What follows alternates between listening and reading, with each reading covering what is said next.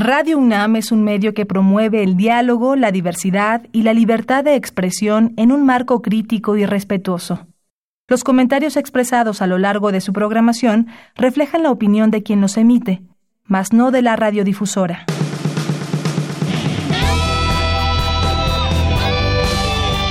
Prisma RU. Relatamos al mundo.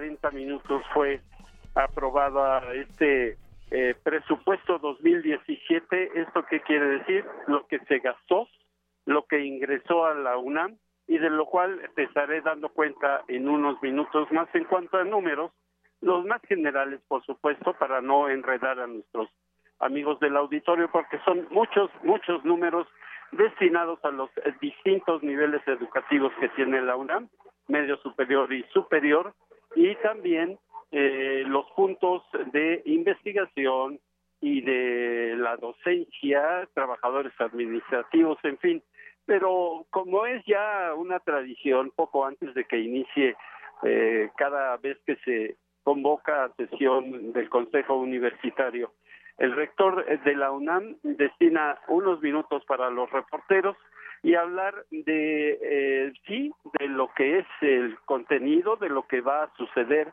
durante la propia sesión del Consejo, pero también algunos otros temas que atañen a la máxima casa de estudios. Para empezar, se le preguntó acerca de la situación que mantiene esta, eh, eh, este tema del narcomenudeo en los alrededores e incluso en ocasiones dentro del propio campus, campus universitario, tanto en ciudad universitaria como en las distintas escuelas y planteles con los que cuenta la institución. El rector al respecto dijo lo siguiente. El narcomenudeo no creo que haya fallado absolutamente nada. El, narcomenudeo ha venido disminuyendo. Ustedes lo han escuchado ya de diferentes fuentes. Eh, se ha venido apresando en las inmediaciones de Ciudad Universitaria, nunca en Ciudad Universitaria, a los distintos narcomenudistas y su presencia ha disminuido significativamente en la universidad. En ese sentido, señor rector. Y seguiremos trabajando en ello. ¿eh?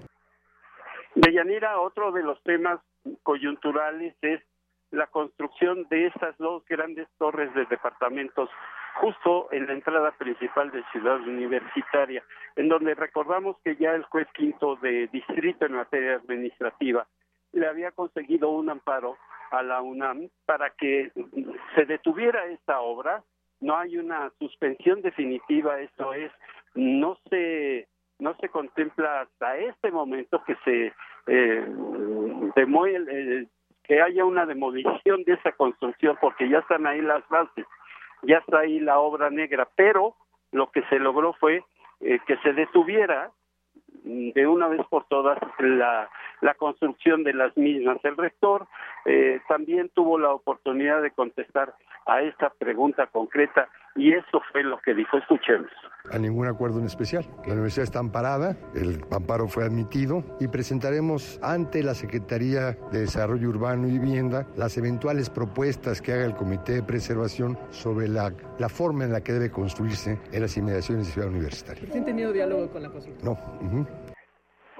También de Yanira, eh, desde el punto de vista político de campañas, pues muchos eh, algunos candidatos han tomado como bandera el proporcionar eh, educación superior para todos los jóvenes de ese país, aunque la infraestructura no es suficiente, pero dijo el rector Enrique Graue que al menos esta casa de estudios, la UNAM, realiza su máximo esfuerzo para recibir al mayor número de posibles aspirantes. Entrevistado justamente al presidir la sesión de Consejo Universitario, dijo que próximamente se presentará a los distintos partidos políticos una serie de propuestas para ampliar la cobertura en educación superior y para mejorar también las aportaciones a la ciencia y la tecnología. Todos sabemos que la educación superior pues eh, no termina, no basta con eh, la simple titulación del estudiante, no, ellos tienen que seguir investigando, ellos deben seguir investigando, creando nuevos eh, descubrimientos, teniendo nuevos descubrimientos sobre la vida de cada uno de los mexicanos, pero para eso se necesita un presupuesto. Y dijo el rector, seguiremos luchando es, desde la UNAM para que esta cosa suceda. Eh, informo por último de Yanira que fueron eh, 12 los puntos que se trataron durante la sesión del Consejo Universitario. Se rindió protesta como consejeros universitarios a los doctores Francisco Javier Chiapa, al doctor Benjamín Barajas y al doctor Raúl Gerardo Paredes eh, como eh, nuevos integrantes de la Junta de Gobierno. Eh, también se designó a la doctora Rosaura Ruiz como la persona que va a, a sustituir a Antonia Cruz González Espinosa, quien termina sus funciones de conformidad con el uno el, párrafo tercero del artículo cuarto de la ley orgánica de la máxima casa de estudios. Y por último, te, te comentaba que hace escasos minutos fue analizada y aprobada justamente esta cuenta pública, la cuenta anual correspondiente al ejercicio 2017. Los números generales son los siguientes de Yanira. El gasto disminuyó aproximadamente 5.6% al 5.2% durante el 2017. La tesorera eh, Guadalupe Mateo Sorti señaló que a pesar de ello el presupuesto otorgado por el Poder Legislativo se incrementó mm, poco menos del 1%, 0.02%, pero los ingresos fueron distribuidos, eh, por ejemplo, el ingreso para educación superior, eh, media superior, perdón, fue del 13% del total del presupuesto y 112 mil millones de pesos para pues el atender a, todos los eh, alumnos con los que cuenta la máxima casa de estudios en investigación, un aspecto importante de Yanira, hubo un incremento del 27.8% con respecto a 2016, lo cual pues eh, coincide con las palabras que dijo el rector que sin este presupuesto no puede haber investigación, no puede haber descubrimientos, no puede haber aportaciones a la sociedad desde la Casa de Estudios para que el país se desarrolle de mejor manera. Aparte de lo que sucedió en este consejo, en la sesión del Consejo Universitario aquí en la antigua eh, Escuela de Medicina en pleno centro de la Ciudad de México. Por lo pronto, lo que yo tengo de Yanira. Gracias, Jorge. Como bien nos has explicado, son varios, varios temas eh, que se tocaron en este Consejo Universitario, estos temas de dinero, hasta este tema también de la construcción, muy polémico ahí frente a la universidad. Y bueno, pues estamos ahí al tanto de estos temas que se han puesto en la mesa y algunos de ellos, bueno, estos que nos comentas que ya han sido aprobados. Muchas gracias. Gracias a ti. Buenas tardes. Y vamos ahora con mi compañera Cristina Godínez. En la unidad de atención médica de alta especialidad de la UNAM están las clínicas de oncodermatología, de atención preventiva del viajero y de trastornos del sueño. Cuéntanos, Cristina. Buenas tardes. Así es, Deyanira. En esta unidad, además de atender a la población en general, se realizan labores de docencia e investigación. En la clínica de oncodermatología se tratan diversas variantes de cáncer de piel. Escuchemos al doctor Rodrigo Roldán Marín, su titular. La clínica de oncodermatología es una unidad mixta de la División de Investigación de la Facultad de Medicina que está dedicada a la prevención, diagnóstico oportuno y tratamiento de diversas variantes de cáncer de piel. ¿Por qué es relevante? Porque el cáncer de piel es el cáncer que más se ha incrementado en el mundo, en todas las poblaciones en las últimas décadas. Nosotros no solo brindamos la actividad asistencial o de consulta y asistencia a los pacientes, sino también tenemos igual líneas de investigación, en particular relacionadas o vinculadas con servicios de dermatología de instituciones públicas. De la Clínica de Atención Preventiva del Viajero habla el doctor Jorge Baruch Díaz Ramírez. La misión de la Clínica del Viajero de la UNAM es fomentar una cultura de la medicina preventiva a los viajeros internacionales y sobre todo e incorporar a la medicina, a la práctica de la medicina en México, un área de especialización en medicina del viajero, ya que en las últimas cinco décadas eh, a nivel mundial se han incrementado los viajes internacionales por el proceso de globalización y esto ha hecho que un viajero pueda estar en menos de 24 horas en cualquier parte del mundo, lo cual expone considerablemente la salud de las poblaciones a nivel mundial. El doctor Ulises Jiménez refiere la atención que brinda la Clínica de Trastornos del Sueño. La Clínica de Sueño es un proyecto que inició hace 20 años con una clínica dentro del Hospital General de México. Esta clínica de sueño que tenemos dentro de la ciudad universitaria es una extensión de aquella. Es un área donde se brinda el servicio de diagnóstico y de tratamiento respecto a los trastornos del dormir. Cabe mencionar que existen alrededor de 100 enfermedades del sueño, uno comúnmente piensa que trastornos de sueño solo incluye al insomnio o quizás solamente se conoce el ronquido o incluso existe desinformación. Hay gente que piensa que roncar es sinónimo de estar descansando profundamente cuando en realidad sucede todo lo contrario. De Yanira, la unidad de atención médica de alta especialidad se localiza en Ciudad Universitaria y está abierta a todo el público. Este es mi reporte. Buenas tardes. Gracias, Cristina. Muy buenas tardes. Y en otro tema, también de nuestra universidad, presentan en el Palacio de Minería el proyecto Méxicos Posibles, diálogo y acuerdo sobre el México que podemos ser, en donde especialistas analizan los problemas del país y sus posibles soluciones. Ahí estuvo presente mi compañera Cindy Pérez Ramírez y nos tiene la siguiente información.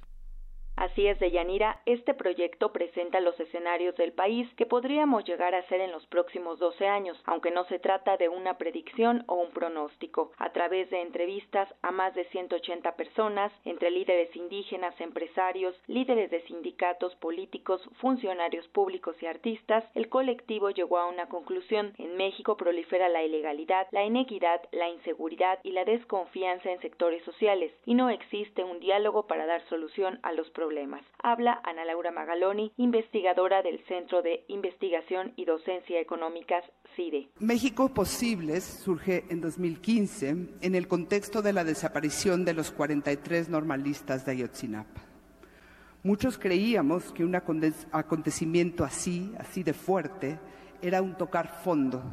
Necesitábamos recuperar una brújula axiológica que hemos perdido hace muchos años y caminar en la dirección correcta para tener un país más justo y más seguro para todos. Un pequeño grupo de personas decidieron contactar a Reos Partner, que es una consultora internacional con una amplia experiencia para trabajar problemas sociales complejos y que han aplicado sus metodologías en países como Guatemala, Sudáfrica o Colombia. En México Posibles construimos un primer espacio de conciliación.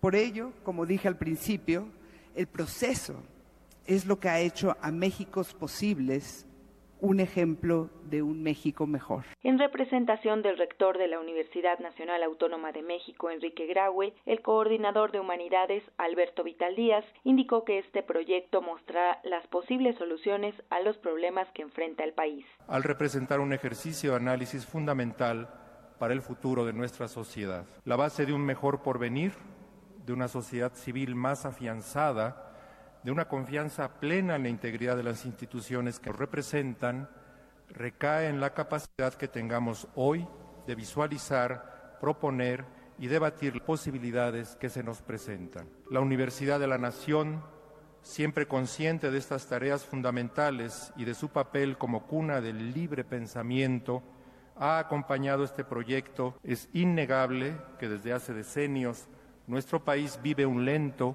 y a veces confuso proceso de fortalecimiento democrático.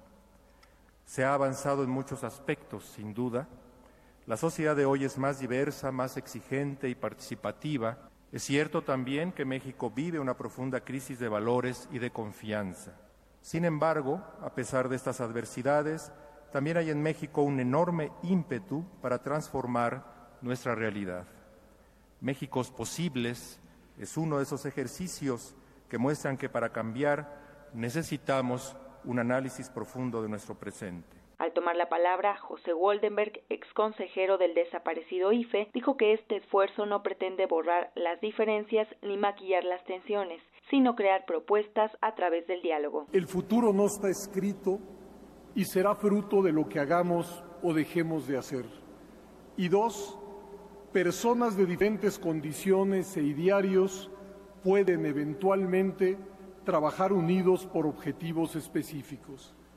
En efecto, no existe ley alguna de la historia que nos condene a que en el año 2030 estemos mejor o peor.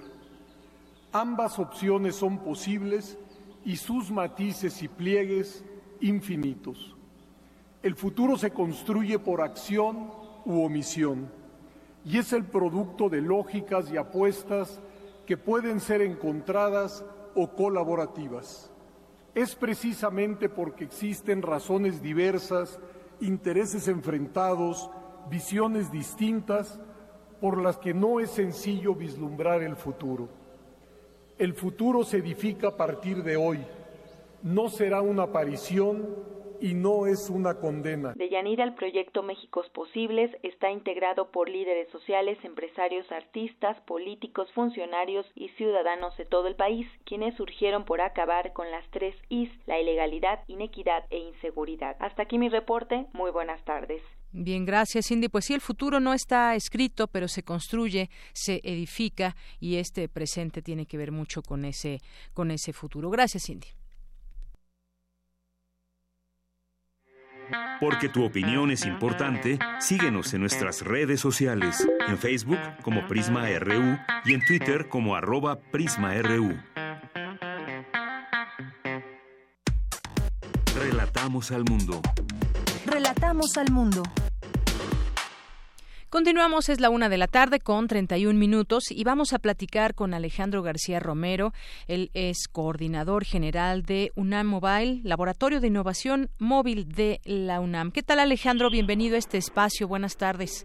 Hola, ¿qué tal? Muy buenas tardes. Saludos a ti y a todo tu auditorio.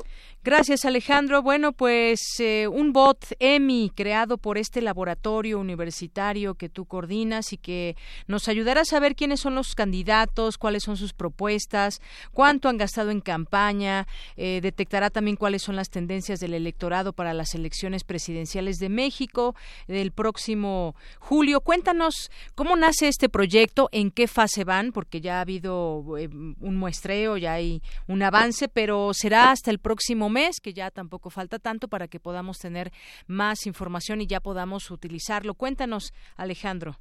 Pues mira, va muy bien, estamos muy contentos porque la respuesta de la gente ha sido súper impresionante. La gente está platicando con este robot todos los días, todo el tiempo. A veces inclusive se llena el servidor de tantos mensajes que recibimos y los cuales Emi está sido y ha sido entrenada para poder responder a la gran mayoría. Al día de hoy tengo una estadística que quisiera compartirte prácticamente en exclusiva porque me la acaban de dar hace cinco minutos. hoy Emi responde 220% mejor que hace una semana. ¿Qué quiere decir esto? Que de las preguntas que la gente le ha estado haciendo sobre el proceso electoral, los candidatos, fechas, etcétera, hoy la responde prácticamente al doble de lo que hacía hace una semana. Y este es un proyecto que hemos venido desarrollando y diseñando desde hace dos años. Un grupo muy destacado de estudiantes de la Facultad de Ingeniería. Eh, nos fuimos y nos encerramos 40 eh, días en una casa en Silicon Valley, en California, para diseñar esta tecnología de la cual estamos muy contentos. Muy bien. Alejandro, platícanos, ¿cómo nos dices que ha habido mucha interacción y que 220 eh, por ciento que ha, se ha tenido en un gran avance? ¿Cómo podemos utilizar este, conocer a EMI? Claro, todos los que quieran platicar con EMI en este momento, les pido que vayan a Facebook y en Facebook busquen mi elección. Así se llama la página mi elección y cuando encuentren van a ver el iconito de Emi, es una chica muy agradable, un robot que les va a saludar y mándenle un mensaje, con que le manden un hola, arrancará la interacción y Emi estará lista para responder todas sus preguntas y dudas sobre este proceso electoral. Muy bien, así de fácil. Entonces, cualquier persona que ya tenga su cuenta de Facebook o la quiera abrir, se va a mi elección, ahí está Emi y pueden empezar a platicar. ¿Qué le pueden preguntar a, a Emi? ¿Qué, qué, ¿Qué de este proceso electoral? Alejandro?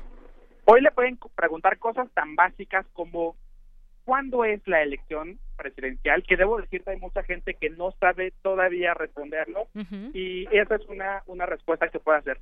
La segunda cosa que puede, la segunda cosa que puede responder es desde qué carrera ha estudiado Andrés Manuel López Obrador, en dónde nació Ricardo Anaya o cuáles son las propuestas de José Antonio Meade. Este tipo de preguntas las puede resolver de manera muy directa y muy sustancial. Es decir, es, es una forma en que la gente también pueda tener acceso a la información y a las preguntas quizás o dudas que tenga cada persona que pueden ser diferentes. Se va a ir ampliando esta, digamos, base de datos, de información, de preguntas para que, pues conforme el proceso continúe, también pueda responder otras preguntas. Y te lo comento porque vendrán las propuestas de campaña, por ejemplo, y la gente querrá saber cuál es la propuesta en seguridad de tal candidato. ¿Se podrá hacer esto poco a poco? Es correcto. Hoy, Emi, tiene como base de conocimiento los medios oficiales como es el INE, como son los partidos políticos, como son los medios oficiales. Entonces, cada vez que ellos actualicen su información sobre algún tema relevante como una propuesta, EMI la va a aprender y la va a poder responder de manera inmediata. Entonces, justamente cuando empiece el tema de propuestas y haya propuestas oficiales por medio de los conductos oficiales, EMI lo aprenderá de manera prácticamente inmediata y podrá eh, conversarla con las personas que le pregunten directamente. EMI es hoy un caso de éxito, ya te diría yo, inclusive a nivel mundial. No hemos detectado un robot como este que esté siendo parte de un proceso electoral y de lo cual nos sentimos pues muy contentos y muy orgullosos. Y nosotros también, por, por supuesto, siendo de la UNAM, se trata de una inteligencia artificial diseñada, desarrollada desde hace dos años, nos platicas este que nace este proyecto. Y además hay que señalarlo muy bien porque también en todo este eh, contexto de medios de comunicación, de la información que va y viene y muchas veces, desafortunadamente, información falsa, no estamos hablando de eso porque justamente se nutre de información verídica, eh, información oficial, la que responderá EMI y que en este sentido podemos estar seguros de que es una información verídica.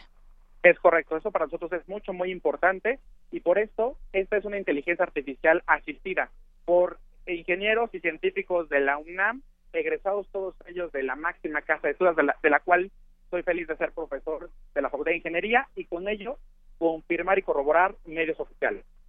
Muy bien, esto es eh, sin duda una parte muy importante como, como comentamos y entonces conforme vayan pasando las semanas podemos acceder a mucha más información entonces platicando con EMI.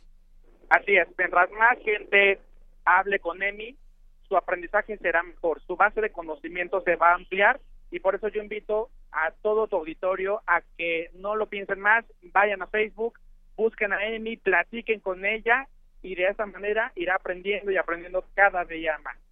Claro, y quizás Alejandro en algún otro momento podremos platicar, podríamos platicar acerca de, pues quizás qué es lo que están preguntando más, no sé si puedan tener acceso a toda esta información, qué es lo que más les interesa a quienes o más o menos darnos algún tipo de perfil de esas personas que están haciendo eh, preguntas y, sobre todo, pues Facebook está jugando un papel muy importante. Sabemos que ahorita, pues bueno, hubo un escándalo ahí, escándalo de datos personales, pero pues sin duda es una red que se sigue usando por millones de personas en todo el mundo.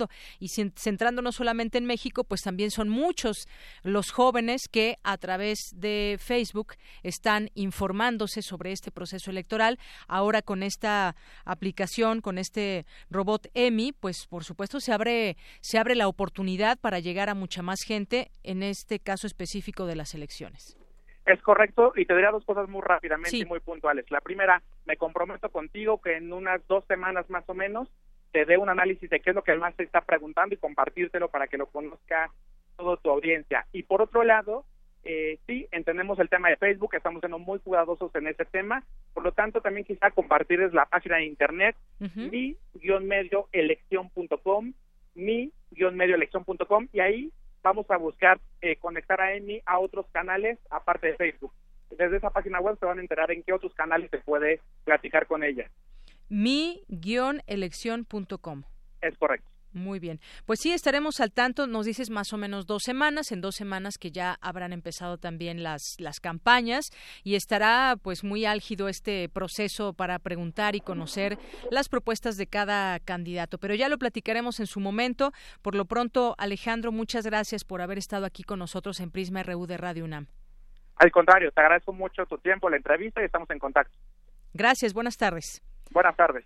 Muy bien, bueno, pues fue Alejandro García Romero, coordinador general de UNAM Mobile, Laboratorio de Innovación Móvil de la UNAM. Pues sí, muy interesante esta, eh, este robot que han creado, único en su tipo, nos decía, a nivel mundial no, no se conoce alguna plataforma de este tipo, en donde cualquier persona que tenga esta red social, que esté inscrita en esta red social, podrá hacerle preguntas a este robot con respecto a la elección 2018 aquí en, en nuestro país. Seguramente habrá muchas inquietudes, muchas preguntas, iremos platicando a ver en el entre todos los usuarios de Facebook qué es lo que más les inquieta, lo que más les llama la atención o qué están preguntando. Y seguramente bueno pues esta información es muy valiosa para saber o, que para incluso para los propios para los propios candidatos no en su momento y todos sus equipos y toda esta plataforma y estrategias que harán a través de las redes sociales. Bien pues ahí está un tema un tema por demás interesante Queremos escuchar tu voz. Nuestro teléfono en cabina es 55 36 43 39. Porque tu opinión es importante, síguenos en nuestras redes sociales, en Facebook como Prisma RU y en Twitter como arroba PrismaRU. Bien, continuamos. Es la una de la tarde con 41 minutos y hay varios temas que queremos comentar con ustedes. Entre ellos, otro más, desafortunadamente, que tiene que ver con un periodista allá en Veracruz. Leobardo Vázquez Atzín, periodista veracruzano de 42 años, fue asesinado eh, el día de ayer en su domicilio en la Congregación Renacimiento en el municipio de Gutiérrez Zamora. El homicidio fue confirmado por la Comisión Estatal para Atención y Protección de los Periodistas de Veracruz. Cruz. Él era periodista en activo, laboró para medios como La Opinión de Poza Rica y Vanguardia. Actualmente tenía una página web llamada Enlace Gutiérrez Zamora, en la que publicaba noticias sobre ese municipio de la región de Totonacapan en Veracruz. También fue editor y diagramador en el Diario Noreste, cofundador de la revista El Portal y director de comunicación social del Ayuntamiento de Papantla, allá en Veracruz. se recuerda entre los datos que el pasado 6 de marzo el periodista publicó una nota sobre la invasión ilegal de un terreno en Tecolutla, muy cerca de este municipio de Gutiérrez Zamora, presuntamente avalada por el ayuntamiento eh, y un notario. Y bueno, pues estos eh, hechos ocurrieron en torno a las 20 horas, su asesinato el día de ayer, y bueno, pues hasta el momento como en todos los casos, las investigaciones continúan.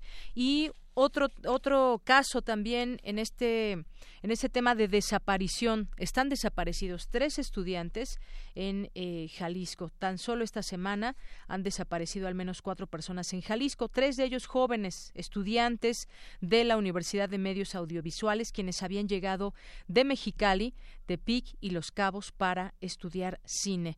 El pasado lunes fueron privados de su libertad. Hoy se sabe o se conoce esta información cuando estaban arreglando una falla mecánica de su automóvil en el municipio de Tonalá.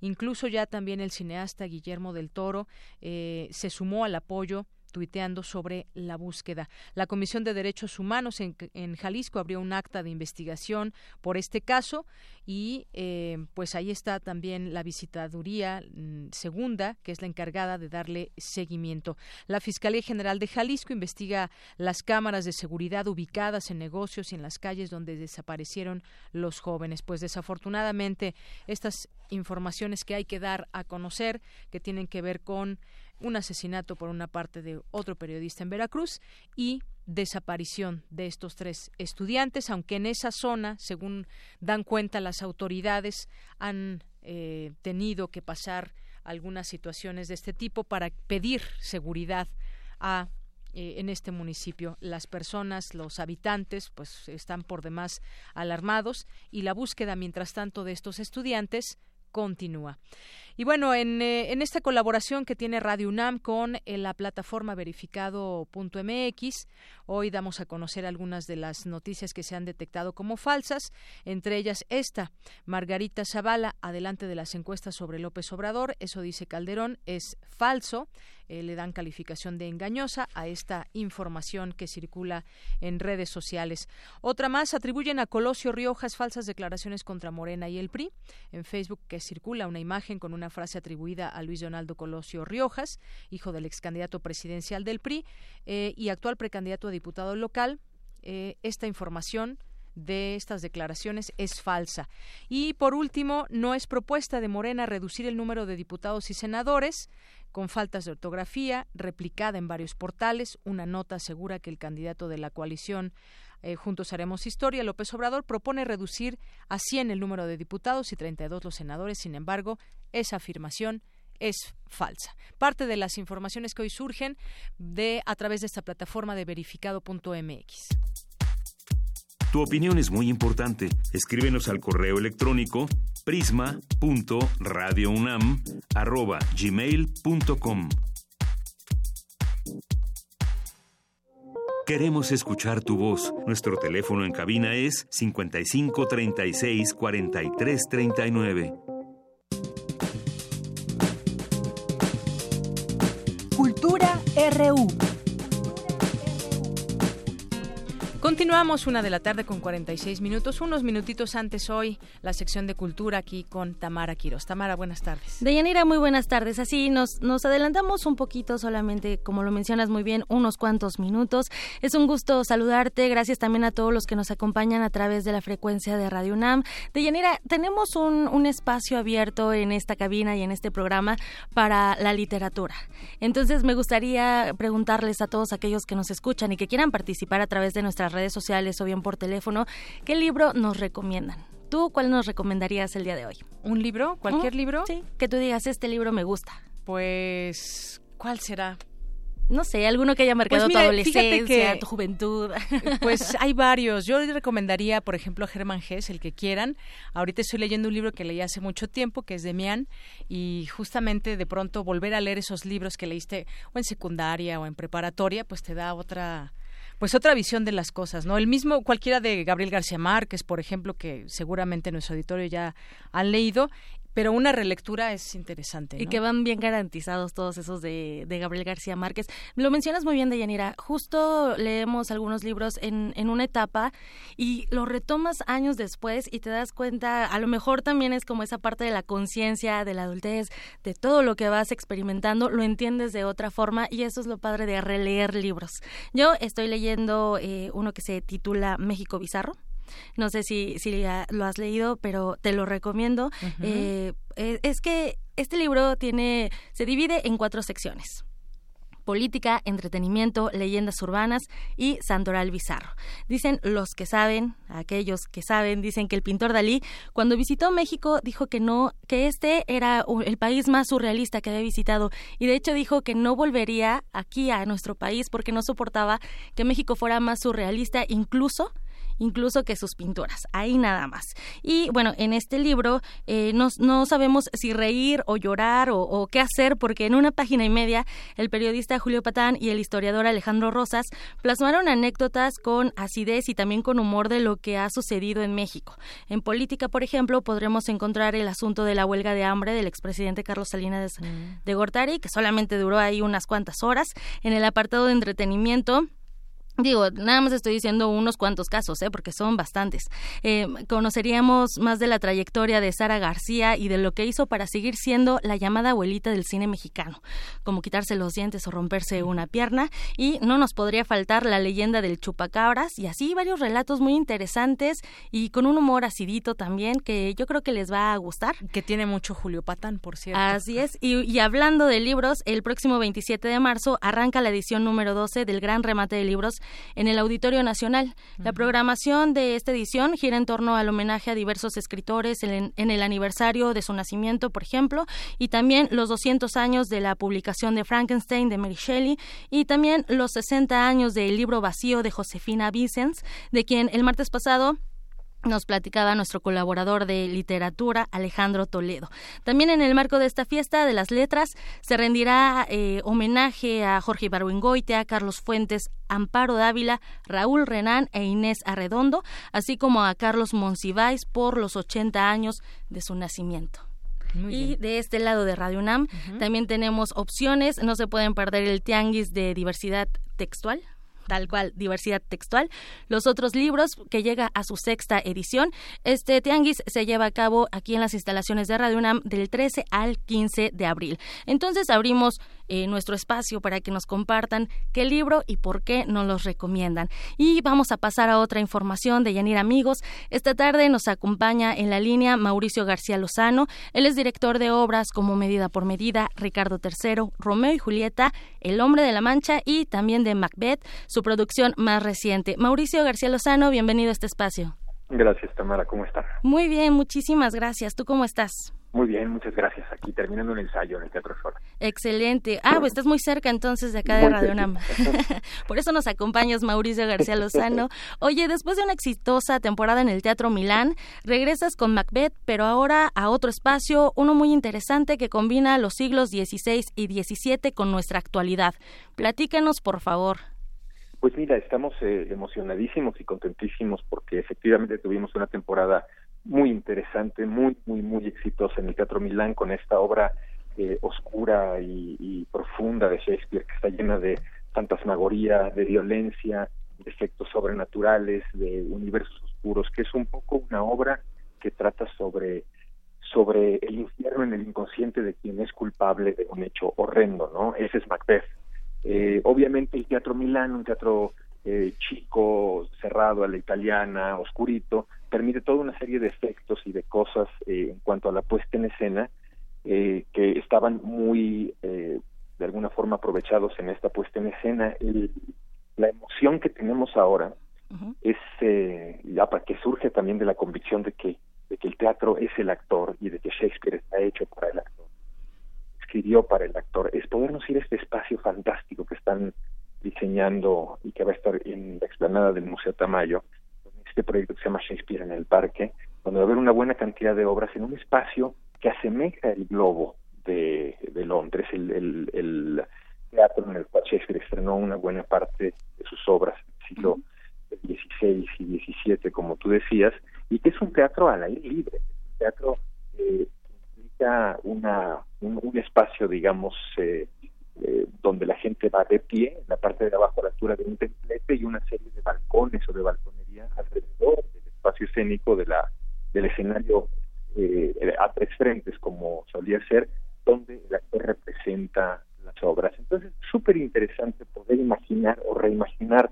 este Macbeth en un espacio así, porque nos obliga a conectar con la fuerza del actor, que el actor genere todo el universo quizá en el Teatro Milán ayudaban mucho las luces, la claro. el espacio, el agua, había agua por todos lados, etcétera, etcétera. Y aquí lo que tenemos es la fuerza de la palabra, el actor con un elenco que de verdad es extraordinario. justo una experiencia fantástica al aire libre, ¿no? Justo eso te iba a preguntar, Mauricio. En el Teatro Milán eh, podíamos ver esa escenografía nada más con, con dos elementos, uno muy importante, primero el, el sillón rojo y el otro más importante y vital que era el agua, ¿no? Que fungía también como sangre, fungía como vida, como como todo lo que representa el agua para la humanidad.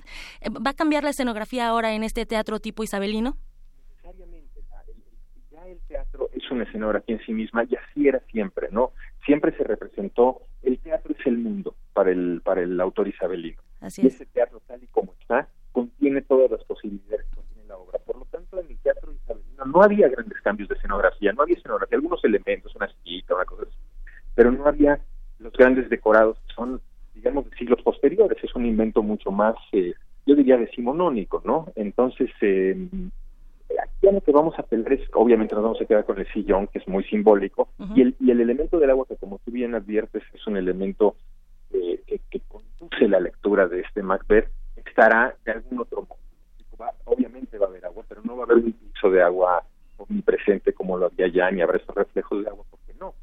ahora es un, es un universo donde, cual, donde cual el agua va a fungir y va a aparecer de manera tremendamente sorpresiva y va a ayudar evidentemente a subrayar una lectura que tenemos. pero sobre todo nos tenemos que en el actor. Además tienes grandes eh, actores ahí en, esta obra, Lisa Owen y Juan Manuel Bernal como los principales. Podremos ver a las brujas, los fantasmas que perciben a Macbeth, a Macbeth y que muchas veces también nos persiguen a nosotros mismos, la muerte, la avaricia. Y además vas a compartir este espacio con otros grandes directores. También hay obras para, para público infantil y adulto, ¿no? Es correcto, es un programa muy, muy rico, muy vasto y creo que la gente va a tener la posibilidad de ver eh, en un espacio que es de por sí tremendamente atractivo y novedoso. Excelente. Dentro, digamos, del bosque de Chapultepec, una programación de obras de Shakespeare y alrededor de Shakespeare que estoy seguro que los van a dejar felices, porque Shakespeare es emoción. Así es. uno va Exactamente, y ahora más orgánico, más al aire libre, más en el bosque. Mauricio García Lozano, eh, inician esta temporada los sábados y domingos, sábados a las 7 de la noche y el domingo a las 6. ¿A partir de cuándo podemos ver Macbeth en esta, en esta propuesta cultural? A partir del 7 de abril, no falten. Si no la vieron en el Teatro Milán, no falten. Si la vieron, no falten porque va a ser como si no lo vieran. Híjole, yo no voy a faltar, ya la vi en el Teatro Milán, pero también la quiero ver allá en el Museo Tamayo. Está, ahí en el en Paseo de la Reforma, Museo Tamayo, enfrente de la Casa del Lago Juan José Arreola y al ladito del Museo de Antropología para más fácil. Mauricio García Lozano, muchísimas gracias por esta charla con nuestro auditorio de Prisma RU y les deseamos mucho éxito en esta nueva temporada. Muchas gracias. Un abrazo. Hasta luego. De Yanira Auditorio, nos vamos a despedir, ya está sonando la música. Nos despedimos con un fragmento musical a cargo del cantante, compositor y también guitarrista de jazz, funk y soul. Eh, recordemos el natalicio de George Benson. Así, con esta música, con Clockwise. Por hoy me despido, muy buena tarde. Gracias Tamara, muy buenas tardes y nos vamos a un corte y volvemos después de las dos.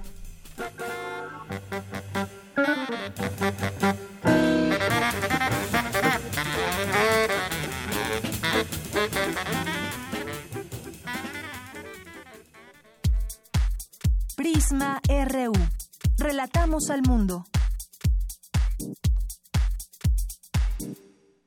Unidad sin confrontar. Los jóvenes de México estamos siempre al frente de los grandes cambios sociales. Somos los jóvenes del 68 y el despertar cultural. Somos los jóvenes del 85 que abrimos paso a la democracia. Y somos los jóvenes que en el 18 estamos combatiendo la corrupción. Caminando sin descanso para que los derechos se respeten, para que tengamos justicia, para construir la democracia. Dimos un paso y ya caminamos kilómetros. Empezamos unos cuantos y hoy somos millones. Porque estamos al frente del cambio. PRD. Yo prometo en mis primeros meses de gobierno... Es momento que los políticos guarden silencio. Y hablen los ciudadanos. Estoy cansada de sentirme amenazada por el simple hecho de ser mujer. Con este taxi me gano la vida con dignidad, pero soy ingeniero en sistemas. Estoy cansada de ganar menos que un hombre. Quiero respeto. Quiero oportunidades. Lo que más quiero es igualdad. Con Nueva Alianza es de ciudadano a ciudadano.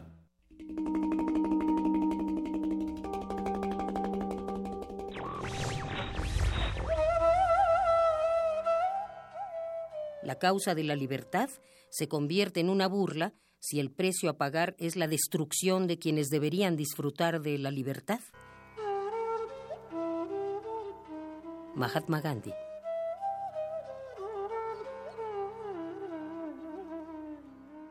Radio UNAM.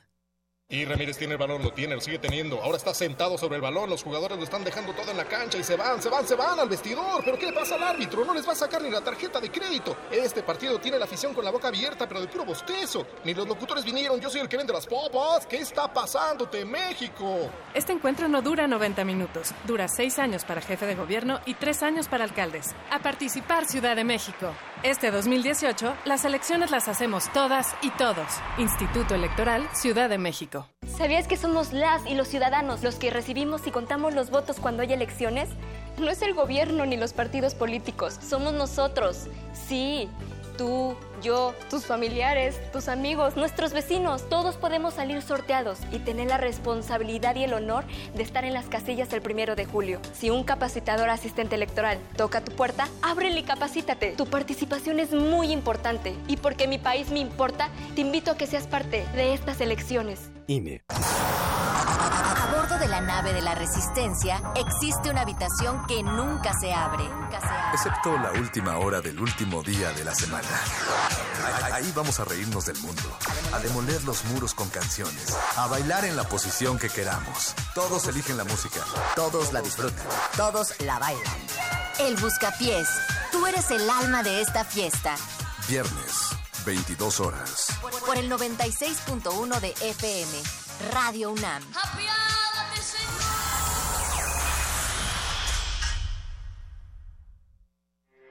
Porque tu opinión es importante, síguenos en nuestras redes sociales, en Facebook como Prisma RU y en Twitter como arroba PrismaRU.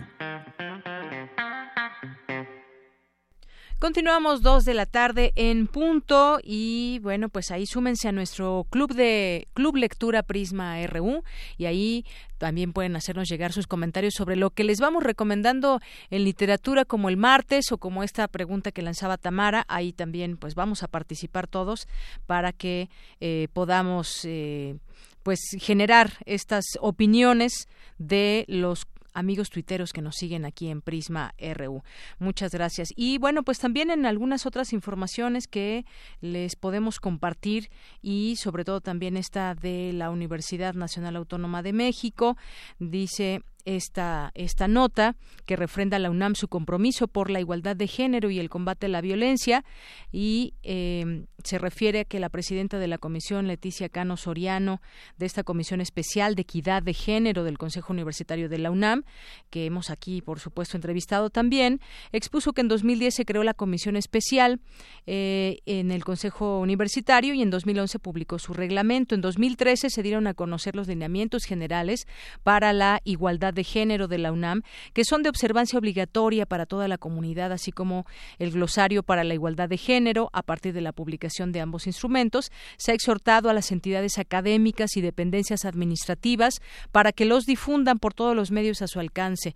Desde ese año se ha invitado a los directores de facultades, escuelas, institutos y centros a realizar diversas actividades que promuevan la igualdad de género a lo largo del año y difundan entre el alumnado de nuevo ingreso los instrumentos jurídicos y contactos de las instancias abocadas a atender y sancionar la violencia de género. En 2017, la Comisión envió un exhorto a las comisiones locales de seguridad para integrar subcomisiones o comités con perspectiva de género, que aporten información, propuestas y opiniones y apoyen en las resoluciones y acciones de seguridad locales. A la fecha, ya se cuenta con más de 31 comisiones trabajando en escuelas, facultades e institutos.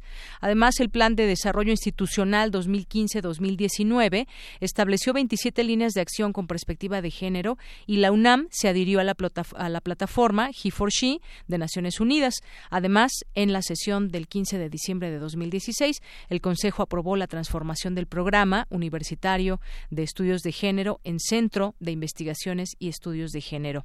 Eh, eh, Cano Soriano también explicó que el rector Enrique Graue emitió el acuerdo por el que se establecen políticas institucionales para la prevención, atención, sanción y erradicación de casos de violencia en 2016 y derivado de ello publicó el protocolo para la atención de los casos de violencia de género.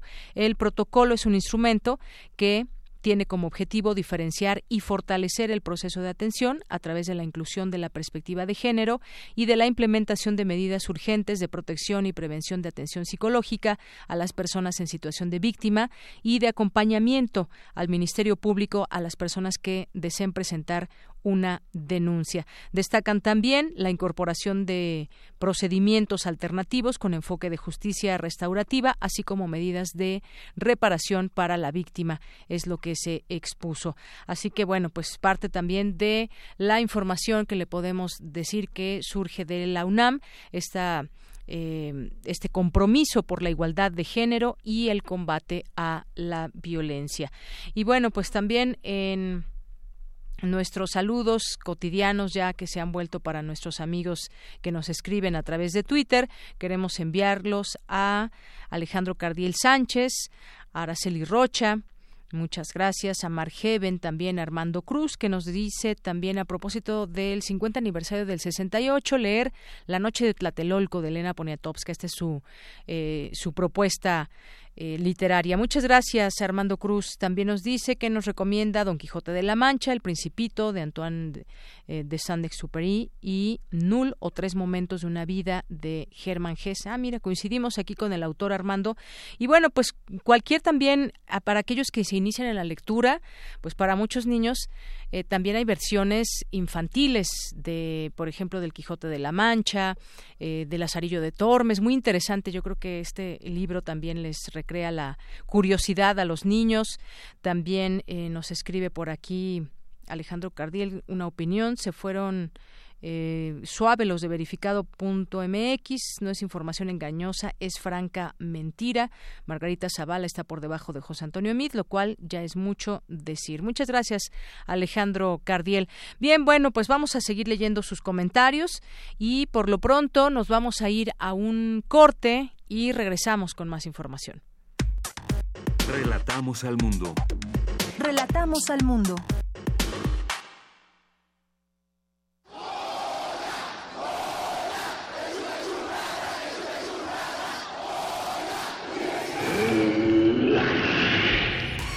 ¿Te identificaste? Identifícate con Fundación UNAM y ayuda a becar a miles de alumnos universitarios. Súmate 5340-0904 o en www.funam.mx. Contigo hacemos posible lo imposible. Yo prometo en mis primeros meses de gobierno... Es momento que los políticos guarden silencio. Y hablen los ciudadanos. Estoy cansada de sentirme amenazada por el simple hecho de ser mujer. Con este taxi me gano la vida con dignidad, pero soy ingeniero en sistemas. Estoy cansada de ganar menos que un hombre. Quiero respeto. Quiero oportunidades. Lo que más quiero es igualdad. Con Nueva Alianza es de ciudadano a ciudadano. Arriba, Marco. Hay que ir a la escuela. Arriba, papá. Tienes que ir a trabajar. Arriba, vecina. Hay que echar a andar el huerto. Arriba, Braulio. Hay que salir a correr. Arriba, mi amor. Nos toca cuidar a los nietos. Arriba, José. Hay que echarle una mano a México. Arriba, mexicanos. Nos urge cambiar el destino de nuestro país. Los valores hacen el cambio. Partido Encuentro Social. Saborear una paleta o sellar una carta. Para ser gracioso o ser grosero. Para ser amoroso o para ser muy amoroso. Para reír y para hablar. Las posibilidades de la lengua son infinitas. Muerde lenguas, letras, libros y galletas. Lunes y miércoles, 20 horas. Por el 96.1 de FM. Radio UNAM. El Tribunal Electoral del Estado de México resuelve con justicia y celeridad las controversias jurídicas derivadas del proceso electoral. La y los magistrados garantizamos tus derechos político-electorales, conforme a los principios de certeza, imparcialidad, objetividad, legalidad y probidad. Y resolvemos de forma pronta y expedita los medios de impugnación con la emisión de sentencias. Este proceso electoral tú eliges y nosotros protegemos tu decisión. Tribunal Electoral del Estado de México. México es más que lugar de nacimiento para los que viven en el extranjero. Son sus raíces. Y aunque estén lejos, su opinión cuenta. En 2018 tomaremos decisiones importantes para México y queremos la participación de los que viven fuera del país. Avísales que con su credencial para votar pueden inscribirse a la lista nominal. Tienen hasta el 31 de marzo para participar. Porque México está donde están ellos, yo invito a mis familiares y amistades a unirse y votar en las próximas elecciones del 1 de julio. Instituto Nacional Electoral, INE.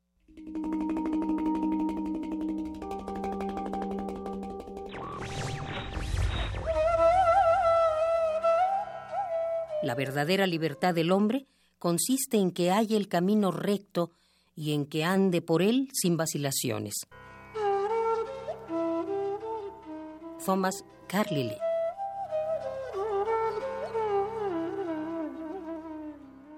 Radio UNAM Prisma RU. Relatamos al mundo.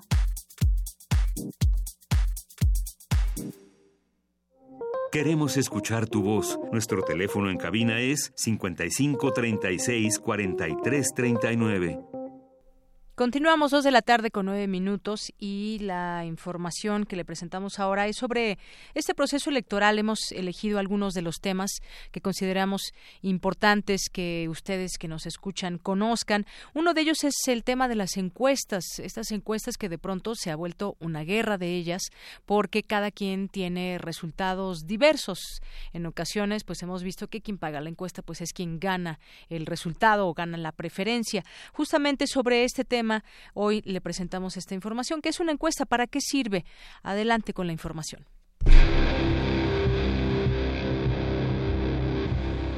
Proceso Electoral 2018. Prisma RU. Encuestas. La Real Academia de la Lengua Española define la palabra encuesta como el conjunto de preguntas tipificadas que son dirigidas a una muestra representativa de grupos sociales para averiguar estados de opinión o conocer otras cuestiones que les afectan. En materia electoral, la encuesta se ha posicionado como un elemento clave en la definición de estrategias de los partidos políticos. Tal es su relevancia que muchos partidos la utilizan en sus procesos de elección internos como método para determinar quiénes serán sus candidatos. En las elecciones presidenciales de 2000 2006 y 2012, las encuestas fueron parte fundamental y polémica del debate público en torno a las campañas electorales. De ahí que la ley electoral de 2014 haya modificado y fortalecido las atribuciones que tiene el INE para regular las encuestas electorales, sondeos de opinión, encuestas de salida y conteos rápidos. En los siguientes meses, las encuestas electorales ocuparán un lugar importante en las estrategias de los candidatos y partidos políticos, por lo que resulta importante importante que la ciudadanía cuestione aspectos metodológicos y trate de mantenerse lo más informada posible. Proceso Electoral 2018. Prisma RU. Queremos escuchar tu voz. Nuestro teléfono en cabina es 55 36 43 39. Prisma RU. Relatamos al mundo. Y como le habíamos comentado al inicio de este informativo, hoy se conmemora el Día Mundial del Agua. En México, del 30 al 40% del agua para abastecimiento se pierde en fugas, tanto en la red como en los domicilios. A nivel mundial, la ONU reporta que al menos 3.600 millones de personas viven en lugares donde el acceso al agua no está garantizado. Mi compañera Dulce García nos presenta la siguiente información.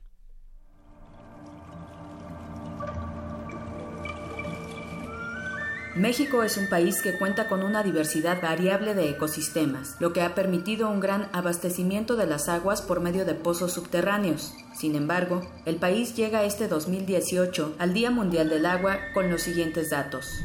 La sobreexplotación ha ocasionado muchos problemas de suministro actualmente. 103 de 653 acuíferos están sobreexplotados. Del 30 al 50% del agua para abastecimiento se pierde en fugas, en la red y en los domicilios. De acuerdo con la Comisión Nacional del Agua, el mayor consumo se debe a la ineficiencia de las prácticas de irrigación agrícola, al desarrollo industrial y a los malos hábitos. En materia de agua residual, el INEGI reportó que a partir del Censo de Gobiernos Municipales y Delegacionales 2015, de los 2.457 municipios y delegaciones del país, solo 827, es decir, el 30 34% cuenta con servicio de tratamiento de aguas residuales municipales, en tanto el otro 66% no cuenta con este servicio. A nivel mundial, según el informe de Naciones Unidas a propósito del Día Mundial del Agua, unos 3.600 millones de personas viven en lugares donde el acceso al agua no está garantizado por lo menos un mes al año. Para 2050, ese número podría crecer hasta 5.700 millones de personas.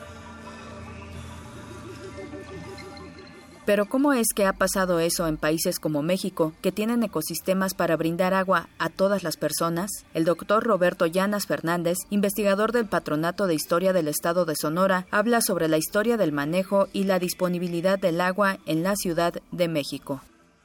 La feracidad del altiplano y la presencia de más de 90 ríos, arroyos y un número no imaginado de manantiales garantizaban a la nueva ciudad quedara alejada de la rigidez y frialdad del bajo medievo. Tras aproximadamente 13 años de colonia y 7 de transición, surgió una ciudad sustentable, pero dentro de los marcos de modernismo. Eh, el virreinato fue desde el principio una dinámica brutal.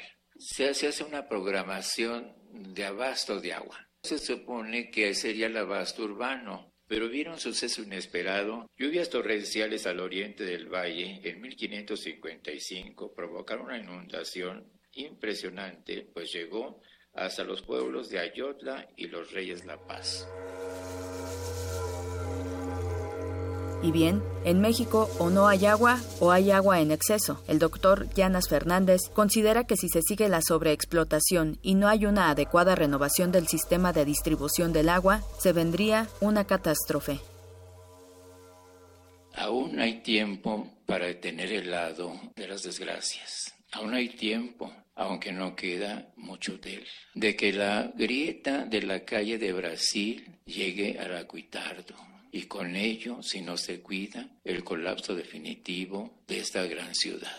Ustedes como técnicos del agua, quiero que se encarguen de que el azul del Chimali no se convierta en color ocre. No dejen que el caracol de la eternidad, del orgullo de México, la gran ciudad, se desquebraje. El doctor Roberto Llanas Fernández ofreció este mensaje sobre la historia y el cuidado del agua en la Ciudad de México en el marco de la conmemoración del Día Mundial del Agua que se lleva a cabo en el Instituto de Ingeniería de la UNAM. Para Radio UNAM, Dulce García. Continuamos, muchas gracias Dulce García. Continuamos con la información, retomando este tema del agua que viene eh, comentándonos Dulce García y las cifras que también nos deben hacer pues pensar, reflexionar en cómo eh, hacia dónde estamos yendo con este con este tema. Vamos a platicar con Edith Martínez, ella es coordinadora de comunicación social de Greenpeace México y me da mucho gusto saludarte, Edith. Muy buenas tardes. Hola, Dayanira, ¿qué tal? Buenas tardes a ti y al auditorio. Muchas gracias por la invitación. Gracias también a, ti por aceptar. Bueno, pues hoy, hoy vemos muchos encabezados que tienen que ver con el agua y que se publican hoy en México, porque sabemos que hay compromisos que se tienen eh, internacionalmente, pero también en nuestro país. ¿Cuáles son los retos principales? ¿Cuáles son los, los objetivos para el cuidado del agua? Veo uno, por ejemplo, donde dice en México mueren 17.700 personas al año por eh, agua contaminada, México explorará la naturaleza para superar desafíos de escasez de agua, México uno de los máximos consumidores de agua embotellada del mundo y así podemos ver muchos muchos enfoques. México impulsa estrategia para enfrentar retos en materia de agua, quizás podemos detenernos un poco en esos retos en materia de agua. ¿Qué hay desde desde Greenpeace con esta visión sobre el agua, Edith?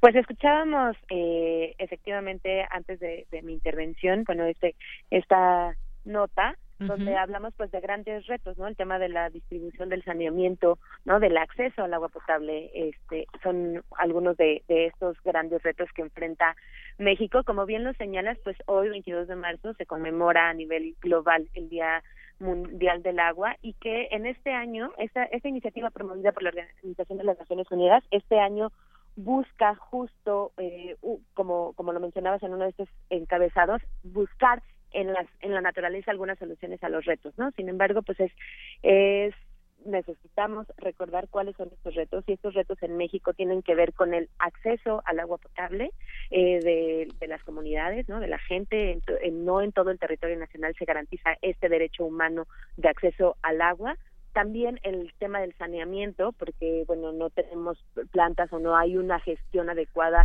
para el tratamiento de aguas residuales en, en nuestro país. Y eh, el tema de la contaminación, me llama la atención esto de México como el primer consumidor de agua embotellada eh, a nivel global.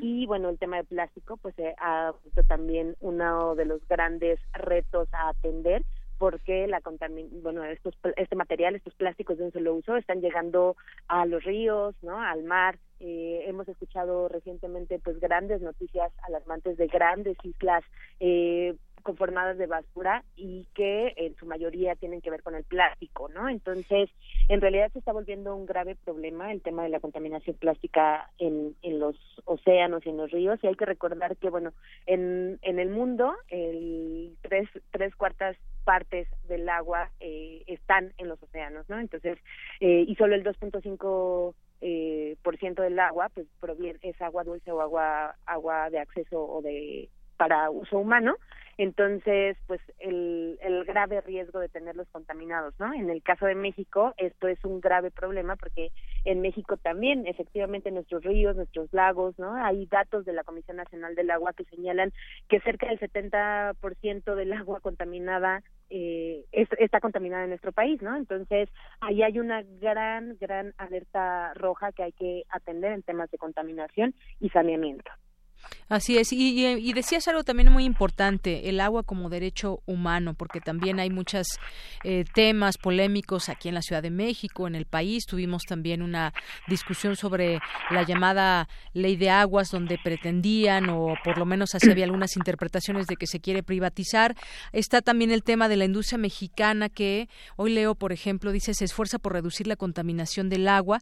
Muchas empresas que, pues, evidentemente utilizan este, este recurso y ante la problemática que hay del uso de agua en México, saben que sin este sin el agua no podrían operar y además algunos son conscientes de que es un recurso que ha ido mermando en todo el territorio, que además quizás eh, no es que el agua se vaya a acabar, pero existe un problema de contaminación muy fuerte y muchos de los lugares no hay un previo tratamiento y entonces se va derivando en otros problemas desde desde saber que tenemos agua, pero cómo se puede distribuir y cómo llega esta distribución mm. a los distintos lugares. Pero partiendo de eso, es un derecho y al ser un derecho, pues tendríamos también que tener ya establecido como tal ese acceso, pero sabemos que hay muchos lugares todavía, no solamente en el mundo, en México, donde no llega de manera habitual el agua, Edith.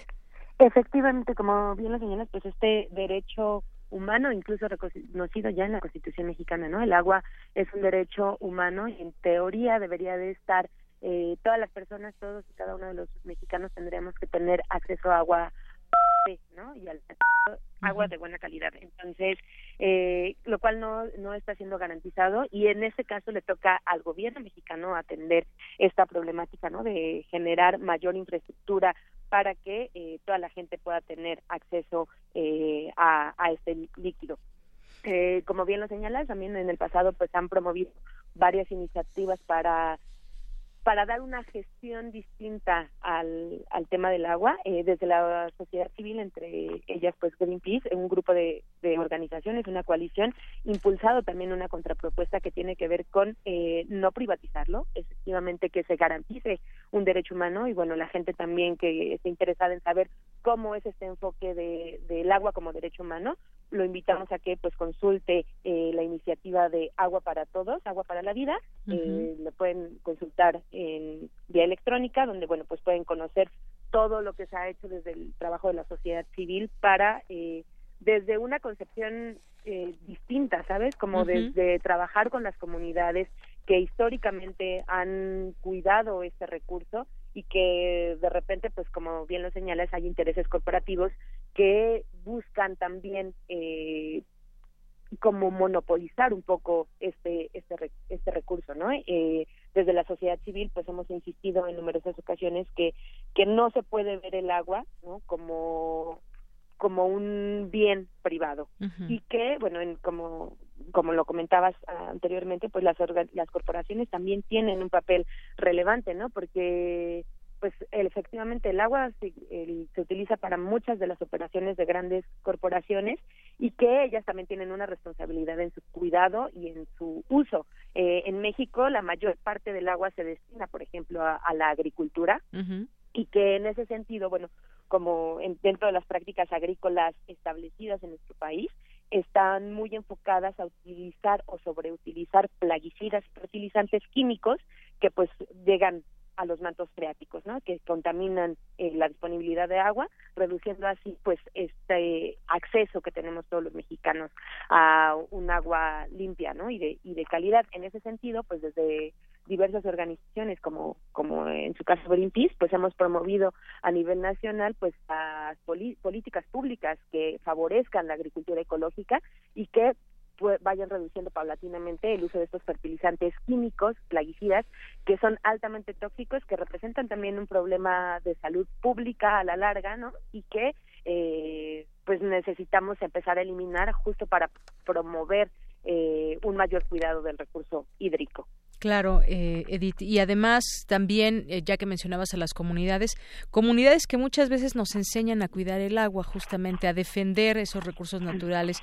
El defender un bosque también es defender el agua, por ejemplo, o defender la, naturaleza. Máxime cuando algunos, eh, ha habido en algunos momentos intenciones, ahora con la reforma energética, por ejemplo, de el tema del fracking, y pues se utiliza muchísima agua, demasiada agua. Entonces muchos, muchas comunidades han dicho, bueno, pues aquí no, no se debería de practicar esa, esa técnica para extraer eh, el petróleo, que es una forma también de, de, de, explorar las aguas profundas por una parte, pero por otra también está este tema del fracking y muchos muchos otros temas ligados. Hay casos específicos donde ya se cuenta quizás con, con planes a largo plazo de visión eh, digamos, a largo plazo para que den la oportunidad de preservar esta o de cuidar el agua y su calidad, porque no solamente es cuidar el agua en sí, decía, se dedica mucho, mucha de esta agua a la agricultura y habremos de pensar también cómo esos alimentos que, que llegan a nuestra mesa, cómo están regados, por ejemplo, qué, qué calidad de agua se utiliza para su riego y muchas otras cosas que pueden eh, surgir al respecto, Edith. Así es, eh, pues en, por una parte, bueno, claro que tienes toda la razón, toda la razón y concuerdo contigo cuando hablas del tema de las comunidades, ¿no? Que históricamente nos han enseñado a defender los recursos naturales, defender un bosque efectivamente es defender el agua, pero también defender un manglar, también defender un río. Entonces, en todo el territorio nacional hay muchas eh, comunidades o grupos de vecinos o u organizaciones que están defendiendo la naturaleza y que eh, pues están defendiendo a su vez pues la disponibilidad de recursos tan importantes como el agua, ¿no? En el caso del fracking, efectivamente se trata de un gran riesgo para nuestro país, ¿no? Porque se ha demostrado en otras partes del mundo donde lo, peligroso y lo riesgoso que es esta actividad, eh, sobre todo para el tema de la, de la contaminación del agua, porque efectivamente pues se vuelve agua que se contamina con tóxicos que después es muy difícil recuperar, ¿sabes? O sea, el tema del, saneamiento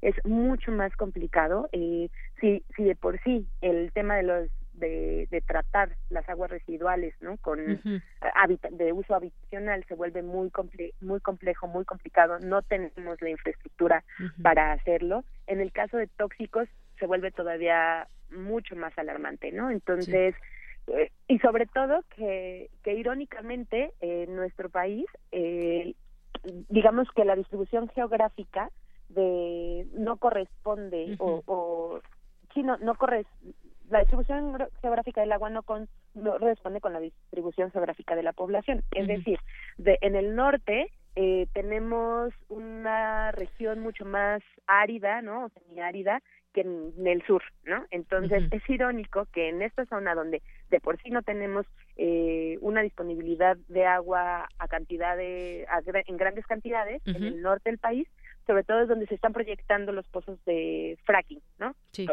no tenemos agua, vamos a traer a, introducir una tecnología como el fracking que requiere miles de millones de litros de agua, ¿de dónde la vamos a traer, no? Entonces es como esas cosas como absurdas de, eh, por demás decir que eh, trajeron la reforma energética y que también pues tiene que ver con el derecho de las comunidades pues a preservar sus propias eh, regiones, ¿no? A, preservar su, su cultura, sus zonas de, de trabajo, ¿no? De la, la cultura y que el fracking es una de las actividades que también pone en riesgo porque supone el desplazamiento de estas comunidades, ¿no? Así es.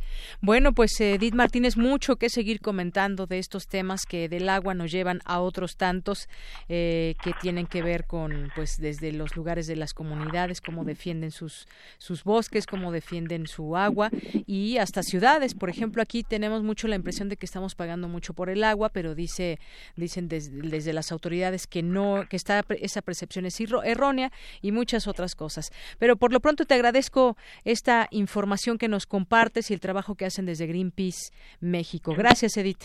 Gracias a ti, Deyanira, y pues estamos a la orden para seguir platicando de este u otros temas. Claro que sí, muy buenas tardes. Edith Martínez, coordinadora de comunicación social de Greenpeace. Y es que efectivamente hoy sale por ahí alguna nota donde dice que en la Ciudad de México se usa el doble de agua que en ciudades como Nueva York o París y que esa percepción que tenemos de que pagamos mucho por el agua es errónea porque no no valoramos lo que implica llevarla hasta nuestras casas, además de que como el agua es un derecho que está en la Constitución, no debería tener costo, aunque la desperdicien. Eso es lo que dicen también las autoridades. Reflexionemos en el marco del Día Mundial del Agua. Porque tu opinión es importante, síguenos en nuestras redes sociales, en Facebook como Prisma RU y en Twitter como arroba PrismaRU.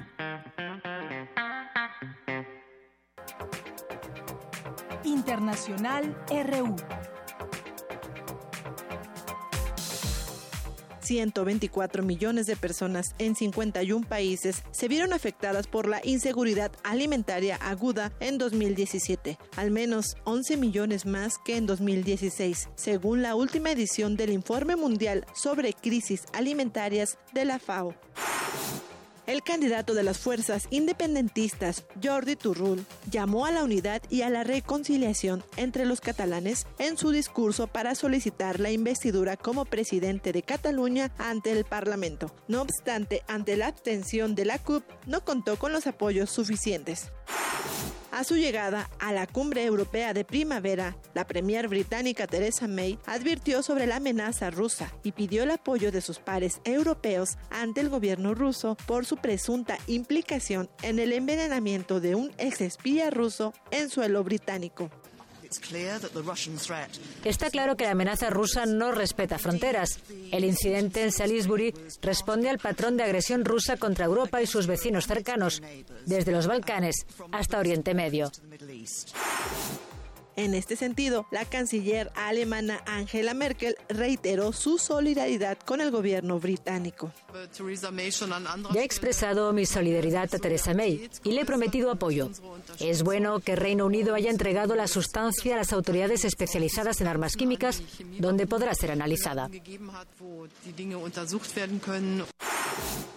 En Francia, una jornada de huelgas afectaron los servicios de trenes, aviones y escuelas, mientras los sindicatos participaban en decenas de protestas en ciudades de todo el país. En tanto, su presidente Emmanuel Macron instó a Europa a evitar la escalada de tensiones comerciales.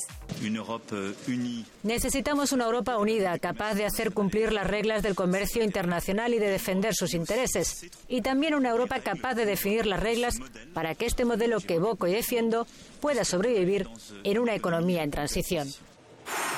Martín Vizcarra, el actual primer vicepresidente de Perú, es quien asumirá mañana la presidencia del país, tras la renuncia de Pedro Pablo Kuczynski. El delegado del gobierno colombiano, Gustavo Bell, expresó desde Quito, Ecuador, su satisfacción tras los avances logrados en la quinta ronda de diálogos de paz entre el gobierno colombiano y el Ejército de Liberación Nacional.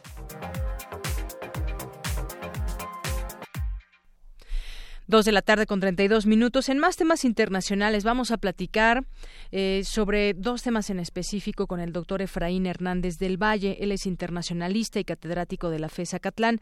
Doctor, bienvenido a este espacio. Buenas tardes. Buenas tardes, un placer saludarle a usted y. Gracias.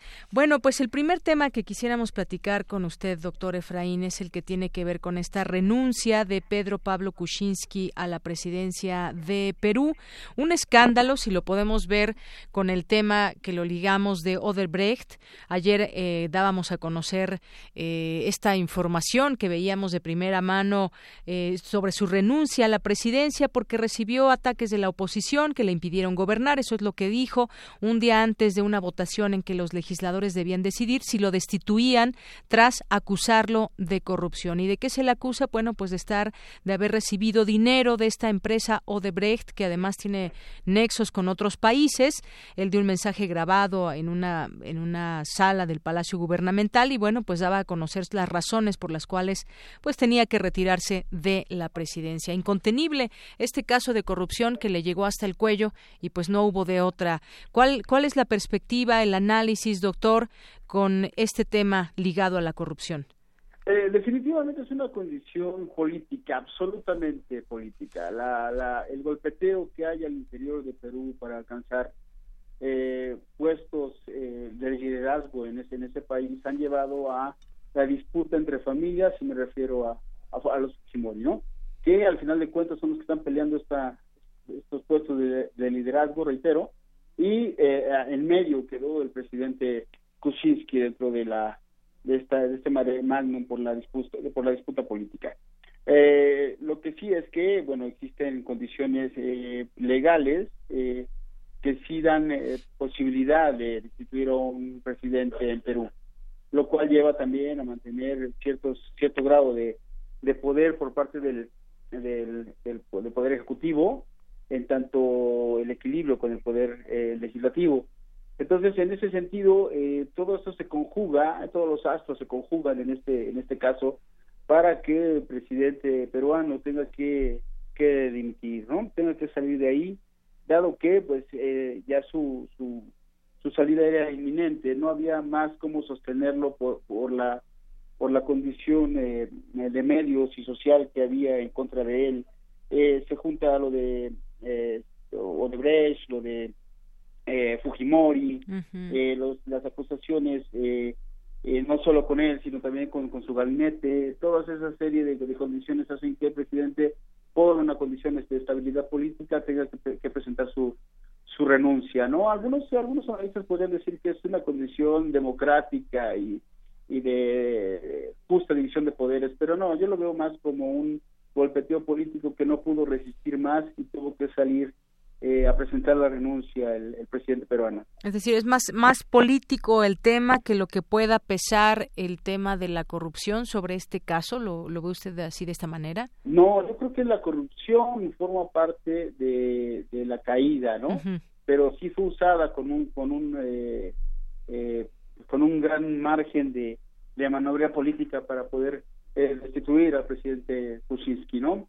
Al final de cuentas todo repercute, todo lo que se haga en política repercute hacia afuera o hacia dentro de, de los ámbitos y toma de decisiones del poder, pero al final de cuentas eh, eh, tenemos eh, una, un acto y una consecuencia, ¿no?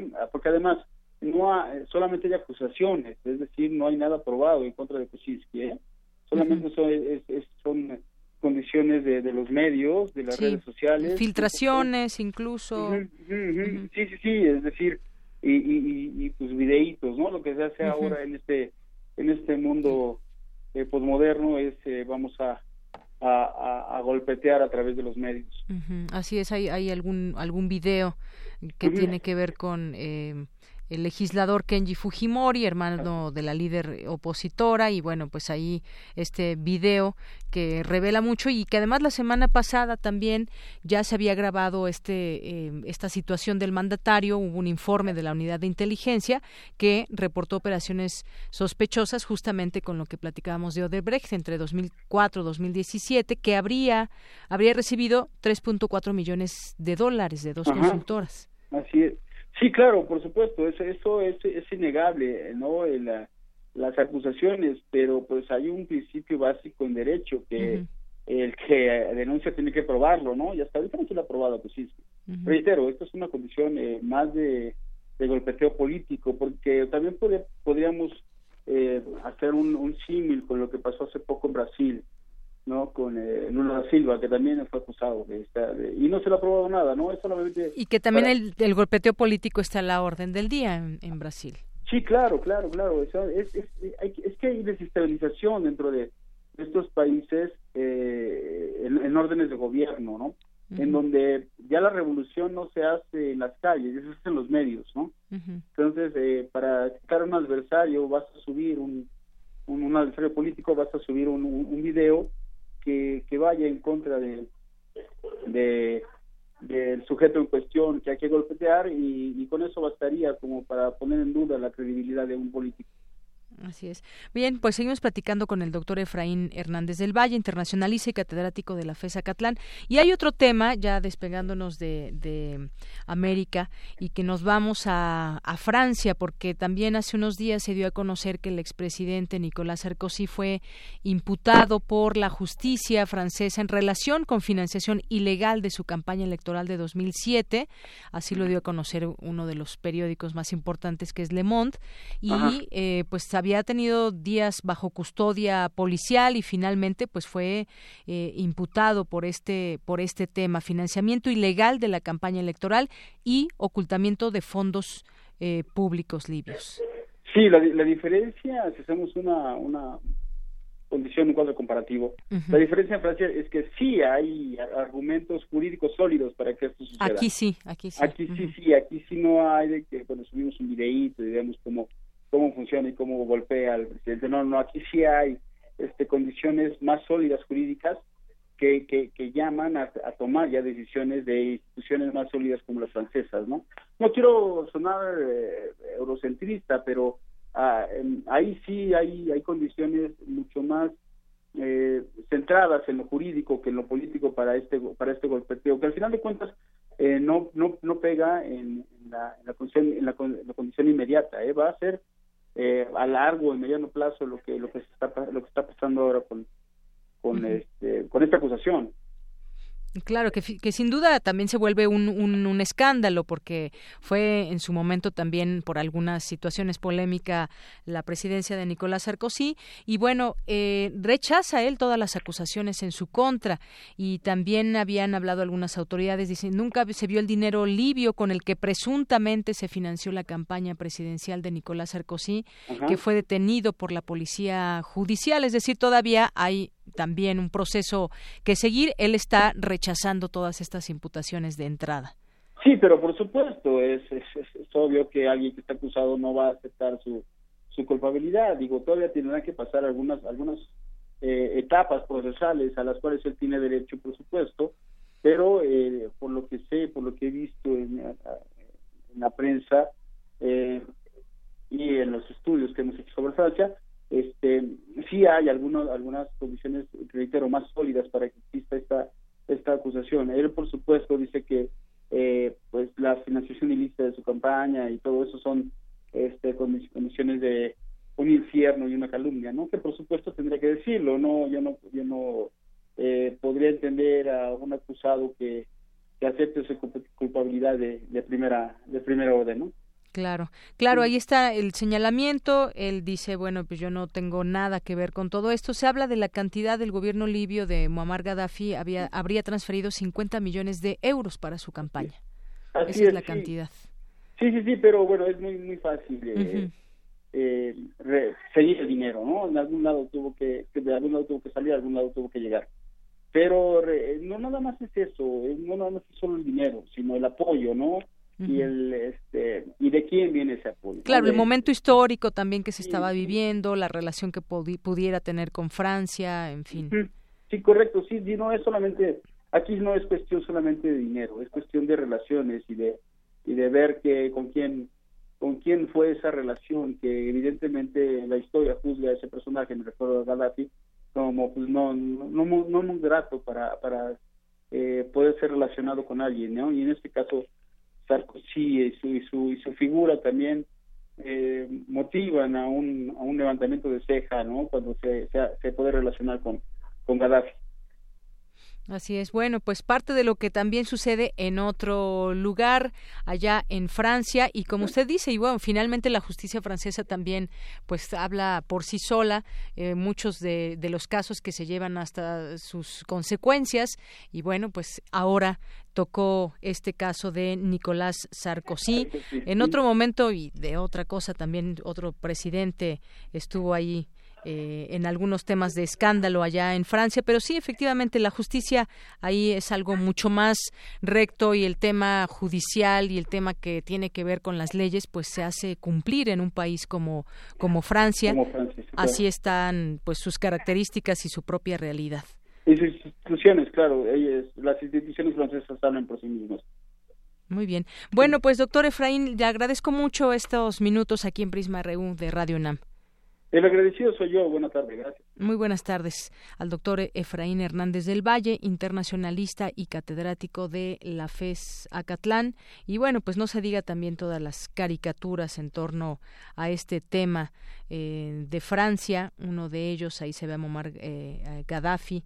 Eh, llegó la hora de pagar las cuentas y de un dedo agarra a Nicolás Sarkozy. Y bueno, por ahí en otro lado llega la justicia. Porque tu opinión es importante, síguenos en nuestras redes sociales, en Facebook como Prisma RU y en Twitter como arroba PrismaRU. Queremos escuchar tu voz. Nuestro teléfono en cabina es 55 36 43 39. Relatamos al mundo. Relatamos al mundo. Continuamos dos de la tarde con 44 minutos. Nos enlazamos vía telefónica con mi compañera Virginia Sánchez. Presentan la Red Universitaria y Ciudadana por la Democracia que está integrada por 170 personas que forman parte de 77 universidades y 12 organizaciones de la sociedad civil. Cuéntanos, Vicky, buenas tardes. Hola, ¿qué tal, Deyanira y auditorio de Prisma RU? Muy buenas tardes. Así es, pues para hacer frente a la crisis de credibilidad en que se encuentran las instituciones electorales y, por lo tanto, la democracia mexicana, eh, fue presentada la Red Universitaria y Ciudadana por la Democracia, la cual busca establecer un espacio plural y de articulación, divulgación y acción que coadyuven la creación de un proceso democrático, transparente y justo que garantice además el respeto a la voluntad popular durante las próximas elecciones electorales. Eh, como bien mencionas, esta red está conformada por más de 170 firmantes de, de 77 diferentes universidades y 12 organizaciones de la sociedad civil de 13 países de Europa y de América, quienes en general, a través de un comunicado, hicieron un llamado a la sociedad mexicana e internacional para que se sumen a los esfuerzos y detener un posible fraude electoral. Escuchemos a John Ackerman del Instituto de Investigaciones Jurídicas de la UNAM, quien estuvo presente en la, en, esta, la presentación de esta red que se llevó a cabo en el Centro Nacional de Comunicación Social. Escuchémoslo. Esta iniciativa surge a partir de una conferencia internacional que se organizó desde la UNAM. Vinieron más de 50 ponentes de todo el mundo y decidimos pasar de la teoría a la acción. Y lanzamos una convocatoria internacional, global, y en todo el país de México, y han respondido docenas, casi ya 200 firmantes, a firmantes inaugurales a esta red universitaria y ciudadana por la democracia en México. Por su parte, Miguel Concha Malau del Centro de Derechos Humanos Fray Francisco de Vitoria habló sobre el contexto en el que surge la red. Ya hace muchos años estamos convencidos que los derechos humanos son derechos políticos y que justamente en una coyuntura, circunstancia, como es un proceso electoral, sobre todo actualmente en nuestro país, en lo que se refiere a la elección de nuestros representantes a nivel nacional y a nivel local, pues eh, tienen que efectivamente observarse escrupulosamente. Nosotros estamos convencidos de que la ciudadanía, el pueblo de México, lo que no quiere seguir observando de parte de los actores políticos es una elección de Estado Y bueno, pues entre las personalidades que ya han manifestado su respaldo a esta iniciativa, pues se encuentran Immanuel Wallenstein, Noam Chomsky, Roberto Gargarella, Alejandro Solalinde, entre otros, así como académicos y académicas del Tecnológico de Monterrey, del Colegio de México, de la Universidad Autónoma Metropolitana, del Instituto Politécnico Nacional, de la Universidad de Guadalajara, de la Benemérita Universidad de Puebla, de la Universidad Autónoma de Nuevo León, de la Universidad Veracruzana y 15 entidades académicas de la UNAM. Y bueno, firmantes extranjeros de también universidades eh, extranjeras, ¿no? Y bueno, pues este, este es el reporte sobre esta red ciudadana democrática. Bueno, pues interesante, habremos de seguir estos trabajos, eh, Vicky, ante lo que llaman ellos una crisis de credibilidad en instituciones electorales. Ellos van a sumar esfuerzos para detener lo que ven o lo que ellos, desde su punto de vista, pueda ser un fraude electoral. Pues sin duda, una unión que se hace ahí porque es una red universitaria y ciudadana por la democracia son muchas las, eh, las personas y las universidades que forman parte de ella. Así es. Gracias, Vicky. Gracias a ti. Muy buenas tardes. Buenas tardes. Continuamos, dos de la tarde con 48 minutos y es momento de irnos a la sección de diversa versión con Ruth Salazar, que hoy abordará el tema de la complejidad, la dificultad a, la cual, a las cuales se pueden enfrentar las víctimas de acoso sexual al momento de presentar una denuncia. Siempre nos están diciendo lo mejor es denunciarlo, pero a la hora de denunciar, pues nos encontramos desafortunadamente malas sorpresas. Adelante. Diversa versión. Transitando al horizonte de la igualdad. De Yanira Auditorio de Prisma RU, aquí en diversa versión, ya hablamos sobre la tipificación como delito en el estado de Chiapas del acoso sexual en la vía pública. En aquella ocasión enfatizamos que la Ciudad de México era pionera en el castigo de este tipo de delitos. Sin embargo, son pocas las víctimas que se atreven a denunciar. Una de las razones más comunes por las cuales no se denuncian este tipo de delitos ante las autoridades es por la pérdida de tiempo, según la última encuesta nacional de victimización y percepción sobre seguridad pública del INEGI. A continuación, escuchemos a Pilar, quien después de ser obligada a ver a un hombre masturbarse en la vía pública en una zona altamente concurrida en la delegación Coyacán, decidió ejercer su derecho a denunciar. Escuchemos cómo le fue?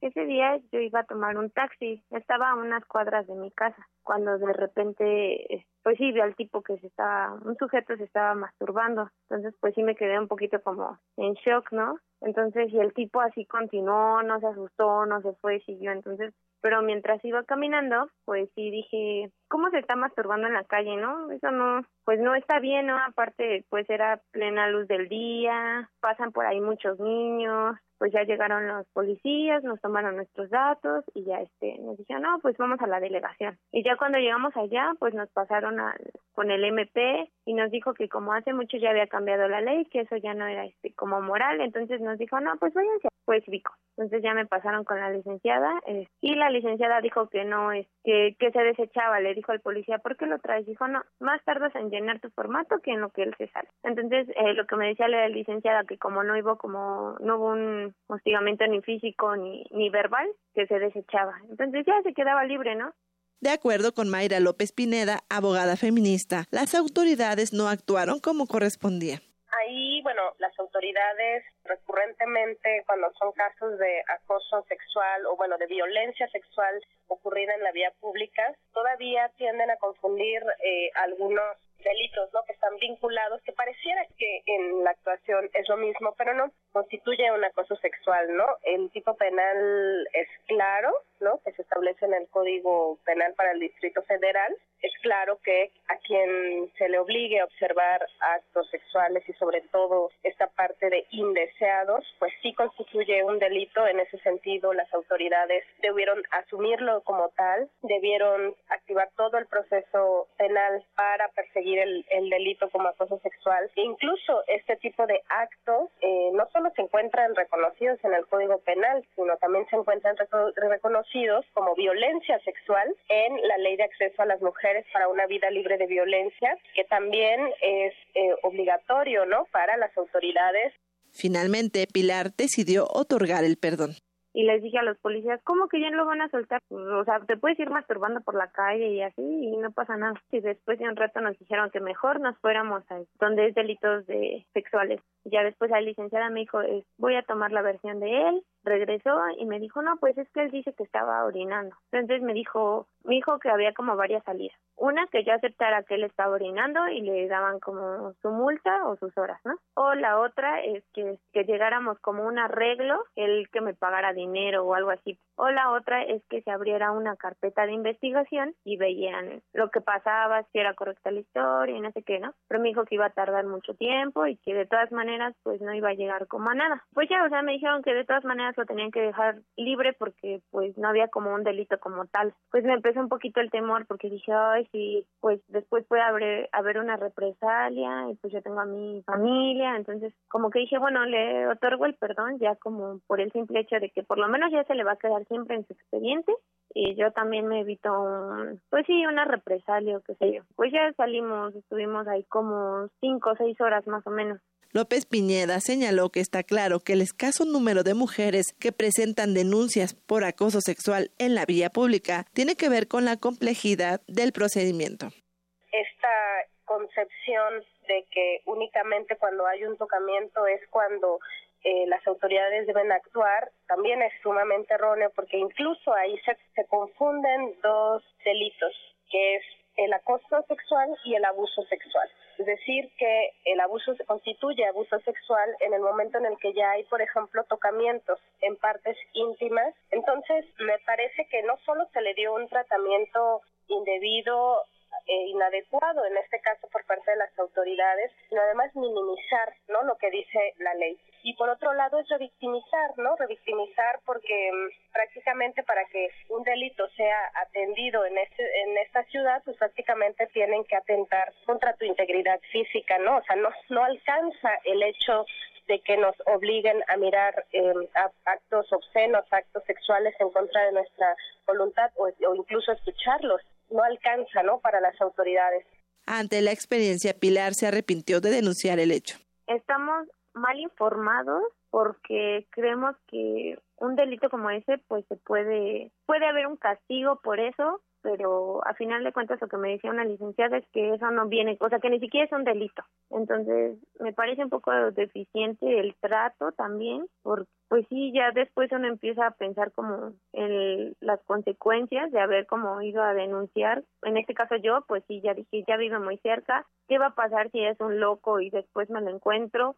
No sé, pensé muchas cosas y la verdad sí me arrepentí en un punto porque dije, pues es más problema para mí que para él, porque para él igual solo estuvo un ratito y ya se fue.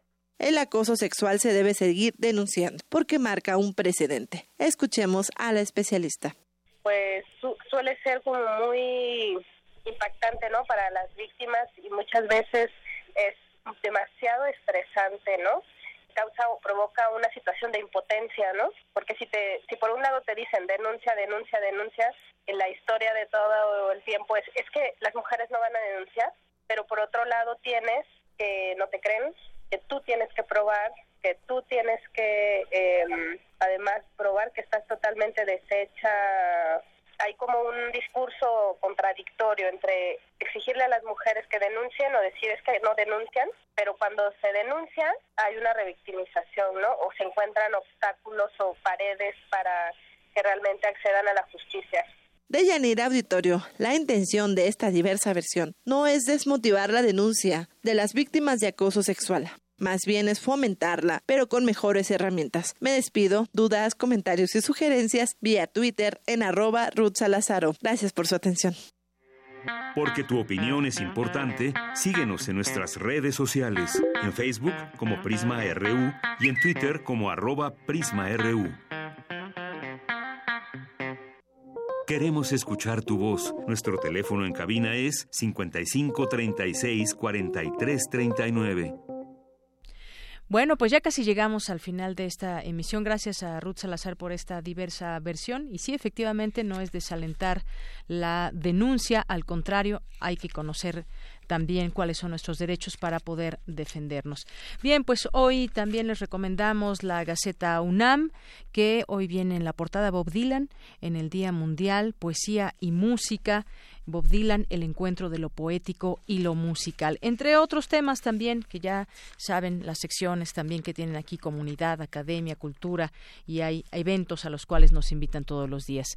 Son las dos con siete minutos y me quiero despedir hoy que es Día Mundial del Agua y que hemos hablado al respecto con un texto de Eduardo Galeano que veo en el Twitter de nuestra compañera Cindy Lilibet y dice así este texto Día del Agua de agua somos, del agua brotó la vida, los ríos son la sangre que nutre la tierra y están hechas de agua las células que nos piensan, las lágrimas que nos lloran y la memoria que nos recuerda. La memoria nos cuenta que los desiertos de hoy fueron los bosques de ayer y que el mundo seco supo ser mundo mojado, en aquellos remotos tiempos en que el agua y la tierra eran de nadie y eran de todos. ¿Quién se quedó con el agua? El mono que tenía el garrote, el mono desarmado, murió de un garrotazo. Si no recuerdo mal, así comenzaba la película 2001 Odisea del Espacio. Algún tiempo después, en el año 2009, una nave espacial descubrió que hay agua en la Luna. La noticia apresuró los planes de conquista pobre Luna. Con esto nos despedimos. Muchas gracias por su atención. Soy de Yanira Morán. A nombre de todo este gran equipo, nos despedimos. Le deseamos que tenga buena tarde, buen provecho. Y escucho ahí un poco de música. ¿Qué es? ¿Quién es? ¿Con quién nos despedimos? George Penson. Bueno, es la elección que hace nuestro compañero Rodrigo en la producción. Gracias. Hasta mañana.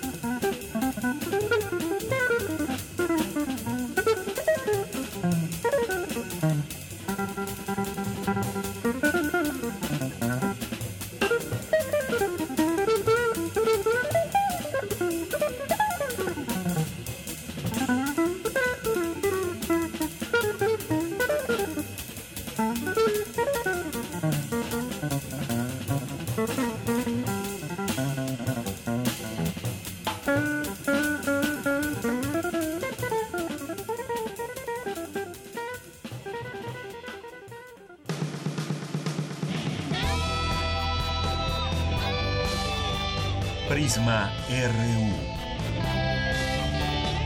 Relatamos al mundo.